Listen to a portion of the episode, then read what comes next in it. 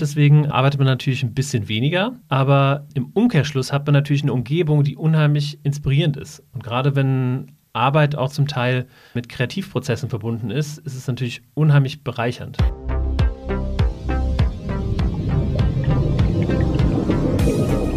Vier Meter tief.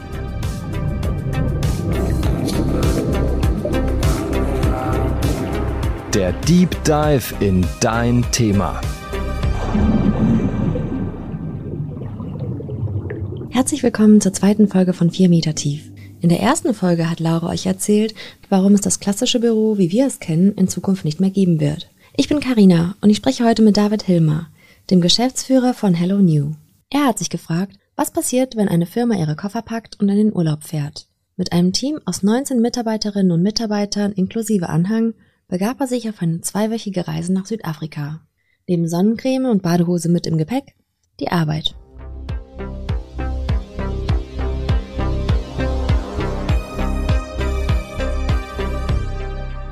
Vacation nennt sich dieses Arbeitsmodell, das Arbeit, also Work, und Urlaub, also Vacation, verbindet. Ja, für gewöhnlich gehen einfach Menschen, die ortsunabhängig arbeiten können, dann eben dahin, wo man vielleicht sonst Urlaub macht. Sowohl mein Co-Founder der Fabrice als auch ich waren vor einigen Jahren schon mal auf so einer sogenannten Workation. Das funktioniert ja alles in der heutigen Zeit, wo wir uns eben viel mit den Laptops beschäftigen und da irgendwie arbeiten. Ich war damals in Malaga mit meiner Frau, Fabrice war in den Niederlanden und wir haben gesagt, Mensch, wir wollen das wieder machen. Das war wirklich so eine Schnapsidee, kann man sagen. Ne, bei einem Gläschen Gin Tonic haben wir dann gesagt, wir wollen Workation für alle anbieten. Wir wollen nicht die Chefs sein, wenn wir ein Unternehmen bauen, die dann irgendwie sich Arbeit im Ausland gönnen und alle anderen bleiben hier. Lass uns doch, wenn dann, für alle machen. David und seine Kollegen wollen New Work nicht nur sagen, sondern auch leben. Wir beschäftigen uns damit, wie zeitgemäßes Arbeiten funktioniert. Das heißt, wir bringen zeitgemäße Formen der Arbeit in Unternehmen rein, machen die dort sichtbar und helfen anderen, sie zu verstehen und anzuwenden. Und zeitgemäßes Arbeiten ist so der der Begriff, den ich immer ganz gerne verwende für Menschen, die das vielleicht noch nicht kennen. Man nennt es auch New Work oder man nennt es, oder ein Teilausschnitt von New Work ist agiles Arbeiten. Also es geht darum, dass wir in einer Zeit leben, in der das Wissen nicht mehr bei einem Menschen liegt, nämlich dem Chef, der jedem sagt, was zu tun ist, wie das zu tun ist und alles vorgibt, sondern wo das Wissen eigentlich jedem zugänglich ist. Und dementsprechend müssen sich auch die Strukturen, wie man zusammenarbeitet, ändern. Das heißt, dass es eben nicht mehr einen Chef gibt, sondern die Rollen verteilen sich anders. Der oder diejenige, der oder die am meisten weiß, wird für ein bestimmtes Projekt auf einer bestimmten Rolle dann einfach eingesetzt.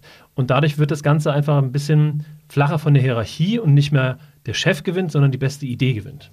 Das heißt, wir arbeiten auf Augenhöhe viel mehr und arbeiten einfach mit bestimmten Meetingformaten in bestimmten Rollen so zusammen, wie es eben zu einer digitalisierten und globalisierten Welt gehört. Arbeit solle mehr als nur Büro und mittelmäßiger Kaffee sein, findet er. Für die Firma sollte es dahin gehen, wo es im Januar warm ist, mit möglichst wenig Zeitverschiebung wegen der Kundentermine. Für uns war klar, okay, es muss im Januar sein, weil unsere Kunden dann noch im Tiefschlaf sind oder zumindest noch halb im Skiurlaub vielleicht. Und da haben wir geguckt, wo ist es denn eigentlich warm im Januar? Und da gibt es gar nicht so viel. Die Wahl fiel auf Kapstadt. Bei der Planung gibt es einiges zu bedenken, wie etwa die Versicherungs- und Steuerfragen, Sicherheitsaspekte und die wirtschaftliche Lage vor Ort. David erzählt, dass die Planung sehr aufwendig ist. Man kann nicht einfach losdüsen.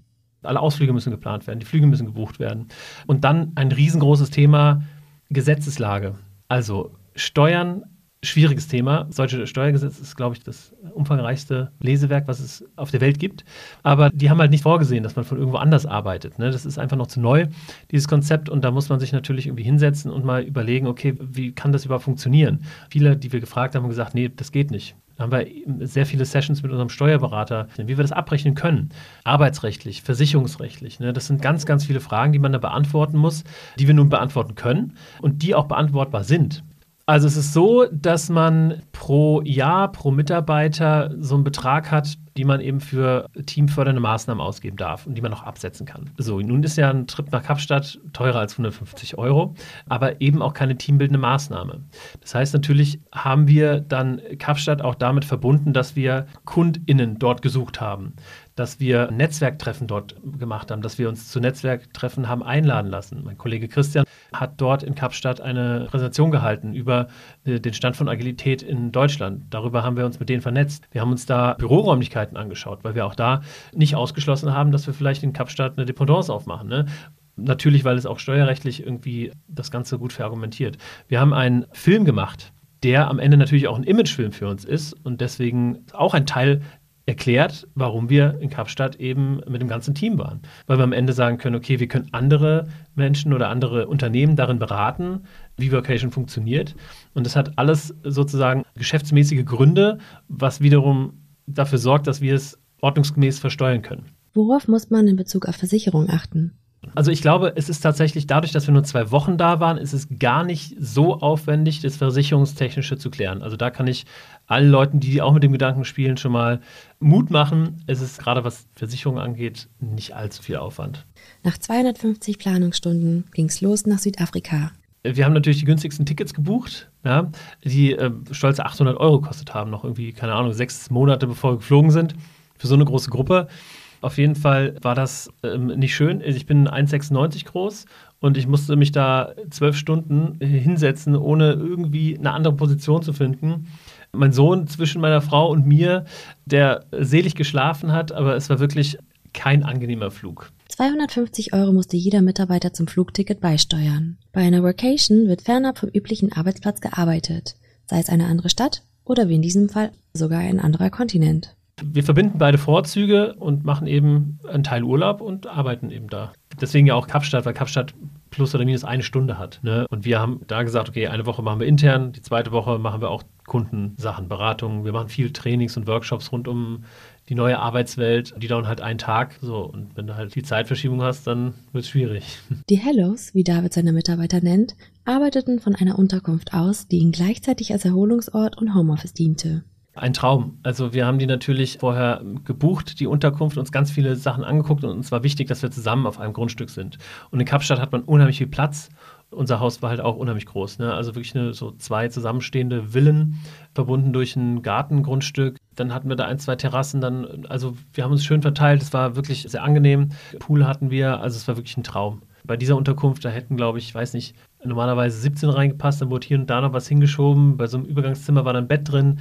Äh, teilweise mussten die KollegInnen auch ein Doppelzimmer miteinander teilen, was zum Glück gut geklappt hat. Aber wahrscheinlich würden wir das beim nächsten Mal anders machen und uns eher einen Coworking Space buchen und einen Platz, wo wir gerne auch alle zusammen leben können. Oder zumindest arbeiten und leben voneinander trennen. Gefehlt hat ihnen der große Schreibtisch mit zwei Bildschirmen und vor allem eins: Ruhe. Es waren zwei Kinder dabei. Wir haben extra für die eine Nanny organisiert, die wir vorher aus Deutschland ausgesucht hatten.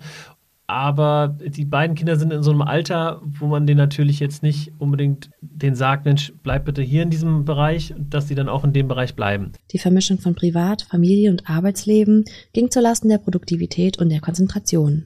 Man ist im Urlaub, aber man muss arbeiten. Die Ergebnisse waren nicht so umfassend, wie sie in Deutschland gehabt hätten. Man kennt dieses Bild von diesen ganzen Digitalnomaden, die da irgendwie auf Bali sind und in der Hängematte ihren Laptop aufklappen. Das sieht immer furchtbar schön aus, aber am Ende ist es warm und man kann so schlecht schreiben und es spiegelt sich im Display und so.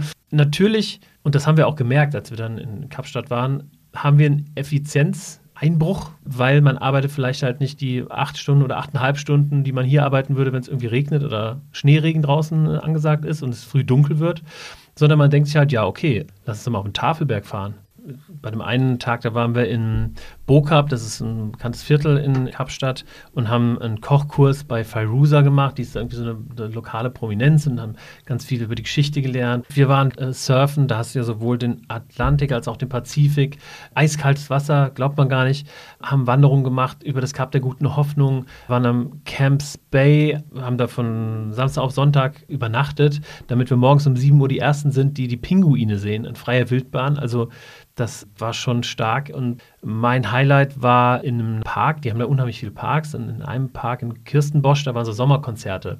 Und da war irgendwie so ein DJ mit so einer Sängerin und es waren 10.000 Leute da etwa in einer wunderschönen Kulisse, eine riesengroße Wiese mit dem Tafelberg im Hintergrund und einfach cooler Musik. Das war so dieser, dieser eine Magic Moment, den ich da erlebt habe. Deswegen arbeitet man natürlich ein bisschen weniger, aber im Umkehrschluss hat man natürlich eine Umgebung, die unheimlich inspirierend ist. Und gerade wenn Arbeit auch zum Teil mit Kreativprozessen verbunden ist, ist es natürlich unheimlich bereichernd. Arbeit und Erholung im Einklang. Geht das? Auf jeden Fall. Es bringt unheimlich viel Bonding, Zusammenhalt ins Team. Man lernt sich auf einer ganz anderen Ebene kennen, hat auf einer ganz anderen Ebene Verständnis füreinander, auch wenn es dann wieder zurück in den Arbeitskontext geht, weil man sich einfach kennenlernt. Und es ist eine unvergessliche Sache. Ich meine, also alle, die dabei waren, werden das für den Rest ihres Lebens in Erinnerung behalten. Allein, also sich das mal zu verdeutlichen, das ist eine, eine Tatsache, auf die ich auch stolz bin, dass wir das zusammen als Gründer allen möglich gemacht haben. Es gibt sehr, sehr viele Pro-Argumente für eine Vacation mit der ganzen Firma. 58.000 Euro kostete das Projekt Eine Firma wandert aus. Dokumentiert hat die Firma ihre Erfahrungen in dem gleichnamigen Film, der frei zugänglich über YouTube verfügbar ist. Den Link dazu findet ihr auch in den Show Notes. Wir hatten zwei Content Creators dabei, also Kamera, Männer und Schnitt. Einmal, um vor Ort alles zu dokumentieren und natürlich auch in den sozialen Medien zu posten. Und einmal am Ende natürlich auch die Dokumentation zu schneiden. Und das war natürlich ein Riesenprojekt und dann wird die Dokumentation geschnitten. Da möchte man natürlich auch, dass die, dass die Menschen davon erfahren. Also haben wir uns noch eine PR-Beraterin gegönnt. Dann natürlich die Flüge das Essen vor Ort, wir hatten eine Köchin, wunderbar. Wir hatten halt vorher nicht gesagt, so Budget ist X, sondern wir haben gesagt, let's go. Was wir vorher gar nicht auf dem Schirm hatten, ist natürlich, dass wir als Arbeitgebermarke dadurch bekannter und beliebter wurden. Ne? Also äh, wir haben uns danach tatsächlich an Bewerbungen kaum retten können. Ne? Hat sicherlich auch was damit zu tun, dass wir generell wachsen, dass wir vielleicht mehr Stellen ausgeschrieben haben, aber sicherlich auch daran natürlich, dass wir diese Dokumentation gemacht haben und viel darüber berichtet haben. Und in einer Welt, in der wir irgendwie alle nach Fachkräften Ausschau halten und die Leute sagen, wir brauchen unbedingt Personal, ist es vielleicht nicht mehr die beste Idee, zu einem Headhunter zu gehen und dem irgendwie 20.000 Euro zu geben für eine Fachkraft, sondern vielleicht mit dem ganzen Unternehmen mal woanders hinzufahren und das dann einfach zu so dokumentieren. Macht dann auch äh, gleichzeitig mehr Spaß. Auch wenn es nur irgendwie ein Wochenende im Harz ist oder so. Ne? Und sowas kann man auch mal im Team vielleicht an den Regeln vorbeiplanen. Ne? Weil ich kann mir gerade vorstellen, bei größeren Unternehmen, Betriebsrat und so wird es dann irgendwie schwierig. Aber sowas kann man, glaube ich, auch vielleicht sogar selbst organisieren. Wie war das Feedback deiner Mitarbeiter nach der Reise? Im Grunde gut. Ich meine, es gab sicherlich einige Themen, die wir irgendwie besser machen können. Einmal ne, haben wir schon drüber gesprochen, Flug. Dann generell haben wir insgesamt zu viel Programm geplant und zu wenig Freizeit eingeplant. Man merkt einfach, dass hier und da möchte man einfach mal auch ein bisschen Zeit für sich haben. Dann natürlich bessere Kommunikation im Vorfeld, das Team mehr mitentscheiden lassen. Das sind einfach Sachen, die wir daraus gelernt haben. Aber ansonsten hat es, glaube ich, allen gefahren, die dabei waren. Zwei Kolleginnen waren nicht dabei, weil ihnen das Land unsicher war. Das hat natürlich auch dazu geführt, dass wir ja, dass, dass die sich einerseits ein bisschen ausgegrenzt gefühlt haben, was ja klar ist, irgendwie mhm. man kommt wieder, hat da seine Insider und mhm. die, die da nicht dabei waren, waren halt irgendwie normal arbeiten in Deutschland. Aber das ist was, was wir gelernt haben, dass das die höchste Priorität hat, dass alle mitkommen. Habt ihr schon mal eine Vacation gemacht? Oder warum wäre das überhaupt nichts für euch?